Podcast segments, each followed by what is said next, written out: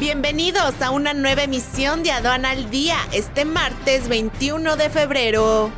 Nacional. La Comisión Nacional en Hidrocarburos CNH informó que las inversiones ejercidas en contratos para la exploración y extracción de hidrocarburos ascendieron a 12.991 millones de dólares hasta enero de este año. El peso mexicano se corona hoy como una de las monedas emergentes con mejor desempeño en los últimos 12 meses. Consumo privado y exportaciones impulsarán el PIB de México este 2023. Internacional.